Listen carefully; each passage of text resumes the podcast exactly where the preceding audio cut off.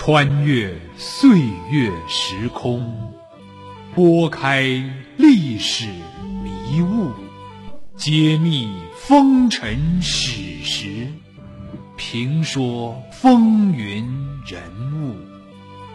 老林说旧闻。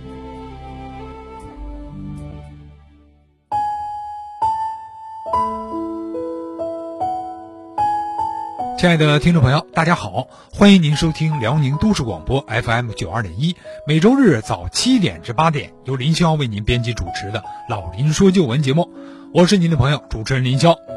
走进昨天的历史，关照今天的现实，让我们在昨天的旧闻回顾中，读懂昨天的中国，读懂历史的足迹。辽沈战役是中国解放战争中的三大战役之开端，它也拉开了在广袤土地上大规模围困并歼灭国民党军的序幕。在一九四八年八月，中国人民解放军东北野战军已经控制了东北百分之九十七的土地和百分之八十六的人口，国民党军队有四个兵团、十四个军、四十四个师。加上地方保安团，一共五十五万至六十万人，但他们被分割压缩在沈阳、长春、锦州三个互不相连的地区内。由于部分北宁铁路被解放军所控制，长春、沈阳通往山海关的陆上交通被切断，这样敌军的补给全靠空运，物资供应十分匮乏。一九四八年九月，中共中央在西柏坡召开政治局扩大会议。决定抓住有利时机与国民党进行战略决战，决战方向首先指向形势于己有利的东北，因为东北是全国唯一一个解放军在军力上超过国民党军队的地区，也是中国重工业最发达的地区和最大的产粮区，因此共产党中央军委把决战的第一战场选在了东北。并制定了东北野战军主力南下北宁线，这个北宁线呢，就是今天的京沈铁路线，攻克锦州，采取关门打狗的战法，把国民党军关在东北，各个歼灭。但这期间也经历了许多波折和困难，期间最大的争议和难点就是重中之重的锦州战役。一九四八年九月十二日开始的辽沈战役，拉开了解放战争三大战役的序幕。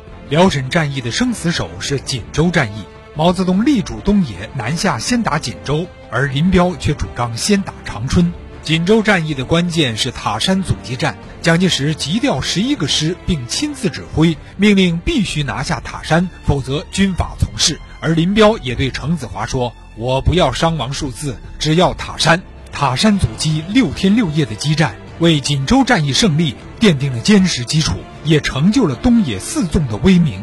请听老林说旧闻：锦州战役塔山对决。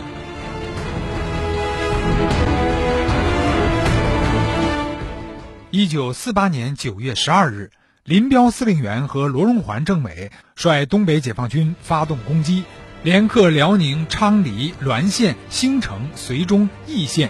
国民党军被分割在锦州、锦西、山海关地区，于是蒋介石急调北宁县的五个师和山东的两个师，连同原在锦西的四个师，共十一个师，于十月十号至十五日猛攻塔山，以解锦州之围，但却未能够突破解放军的阵地。十月十一日，廖耀湘指挥国民党军第九兵团十一个师和三个骑兵旅，由沈阳驰援锦州。却也被阻挡在黑山、大虎山地区。十四日，我东北野战军对锦州发起攻击。十五日，攻克并全歼守敌，俘敌十万余人。十七日，驻守长春的曾泽生率第六十军两万六千余人起义，其余的在东北副总司令郑洞国率领下投降。蒋介石此时仍想夺回锦州，打通关内外的联络，令第九兵团继续向锦州前进。东北野战军主力于二十六日在黑山、大虎山将第九兵团包围，经过两天激战，歼敌十万人，廖耀湘等多名高级将领被俘。十一月二日，解放沈阳、营口，再歼敌近十五万人。战役结束后，中国人民解放军首次在兵力数量上超过了国民党军队。历史又翻开了新的一页。今天我们重点要说说辽沈战役的生死手，就是锦州战役。而锦州战役呢，也有一招生死手，就是塔山阻击战。林彪曾经说过：“守住塔山，胜利就抓住了一半。”塔山阻击战成就了东野的威名，也谱写了第四纵队的光荣。在这儿啊，还要跟年轻人普及一下，这一个纵队呀，就相当于一个军，人数呢大约是两万多人到四万多人不等。锦州与塔山两场战役。国共双方可以说从上到下都非常重视。蒋介石从南到北调动了二十多个师，而且装备精良，来协助或策应驻防锦州的范汉杰。有人说，锦州与塔山战役，宛如一场生死对赌。我军从上到下技高一筹，更加英勇顽强，不怕牺牲，抓住了机会，战胜了对手。首先呢，我们要来说说。毛主席和林彪曾有一场关于打锦州还是打长春的争论，这当然是一个整体还是一个局部的问题。出发点不同，角度不同，想法自然也不同。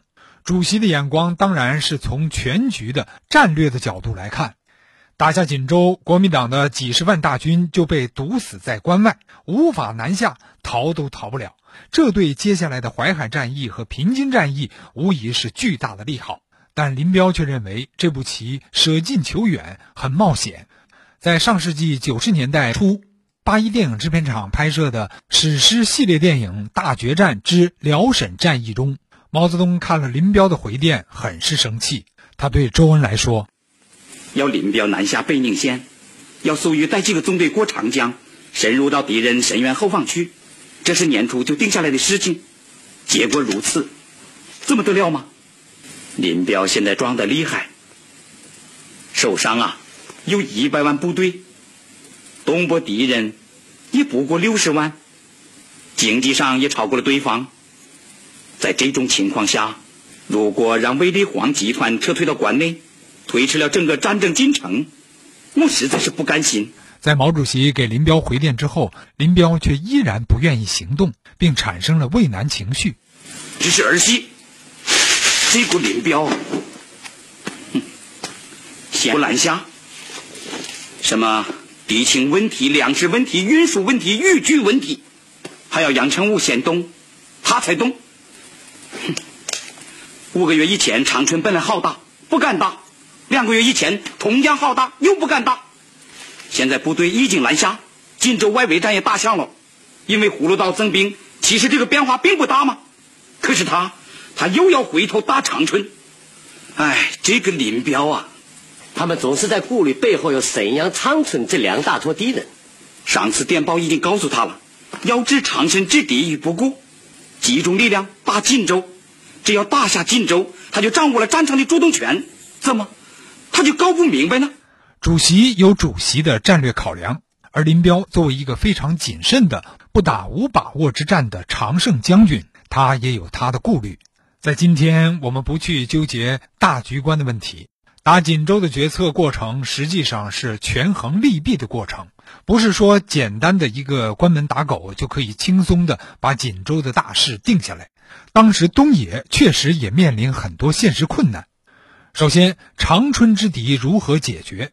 四八年下半年，东北国共双方对峙的基本事态是。国民党军控制以长春、沈阳、锦州、葫芦岛等十二个大中城市，以及沈阳至北平的北宁线等铁路线。东北野战军发起战略进攻之后，解决了四平，围困了长春。但围困不等于必胜。东野围城后，一度立即发起了进攻，但东北野战军并不具备强大的攻坚能力。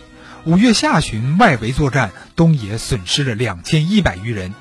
许多指战员想起四战四平的血的教训，对攻坚作战还心存忌惮。如果不打，留下兵力来围困，但这对一向崇尚集中兵力作战的东野来说又是个包袱。林彪、罗荣桓反复权衡，留下了两个多纵队的兵力来围困监视长春，主力南下，寻求在锦州或山海关一线作战。长春这个包袱如果硬吃吃不下，又要防止沈阳之敌万一北上与长春之敌合股，那么局势就危险了。所以林彪最初打算先解决长春，更有把握，这也符合当时的实际。第二，沈阳之敌的威胁，东北国民党军主力在沈阳，东野最初判断国军会撤出东北，如果抱成一团，全力西窜。那东野能不能兜住，这是个很大的问题。现在中央反复要放下沈阳不管，越过沈阳长途奔袭去打锦州，这步棋实在太凶险。如沈阳之敌趁东野南下攻锦州，反过来又切断了东野与后方，也就是黑龙江方面的联系，届时呢前有坚城，后无退路，那怎么办？后来攻锦过程中出现的最大危机，便是张武交通线被切断了。攻锦锁关中的战略设想，差点因为后勤问题化为泡影。第三，林彪认为锦州之敌也太过强大。情报显示，锦州城内有七个师，其中五十四军所辖的三个师战斗力较强，加之锦州城内工事十分完善，因此攻城一定十分困难。我军是如何啃下了锦州的这块硬骨头？林彪向中央重申观点：先攻占北宁路的易县、锦西、兴城、绥中、山海关等五个城市，然后再攻取承德。东北野战军长期以来善打运动作战，攻坚作战较少，且有四平作战失利的阴影，所以林彪顾虑重重。而此后在没有五十四军守城的情况下，东野攻城尚且付出了二点四万人的代价。第四就是关内无援军可用，在主席的设想中，原本有一个东野先入关再出关的战略，即把东野主力拉到山海关以西，先解决傅作义集团，之后再出山海关解决东北的国军。这就不单是东野一个方面军的任务了，需要关内华北野战军的配合。好，一段广告之后，欢迎您继续收听。进入装修旺季，大家又要面临装修材料和家具怎么选的问题。这里为大家推荐从辽宁走向全国的鹏宏品牌。鹏鸿以生态板材而著称，选鹏鸿就是选健康，在广大消费者中已经成为普遍共识。从一张好板到一个绿色的家，鹏鸿定制家居同样选三十年以上的原生木材为基材，全线进口智能化生产设备，真材实料，精工细作，以普通价格买到实木品质，更省心。的是，从家居定制到地板、木门、配套柜门，鹏鸿可为大家提供一站式的品质选择，省心省力，即装即住。省内各大家居商场均有出售，咨询电话：零二四八八五零九四七零八八五零九四七零。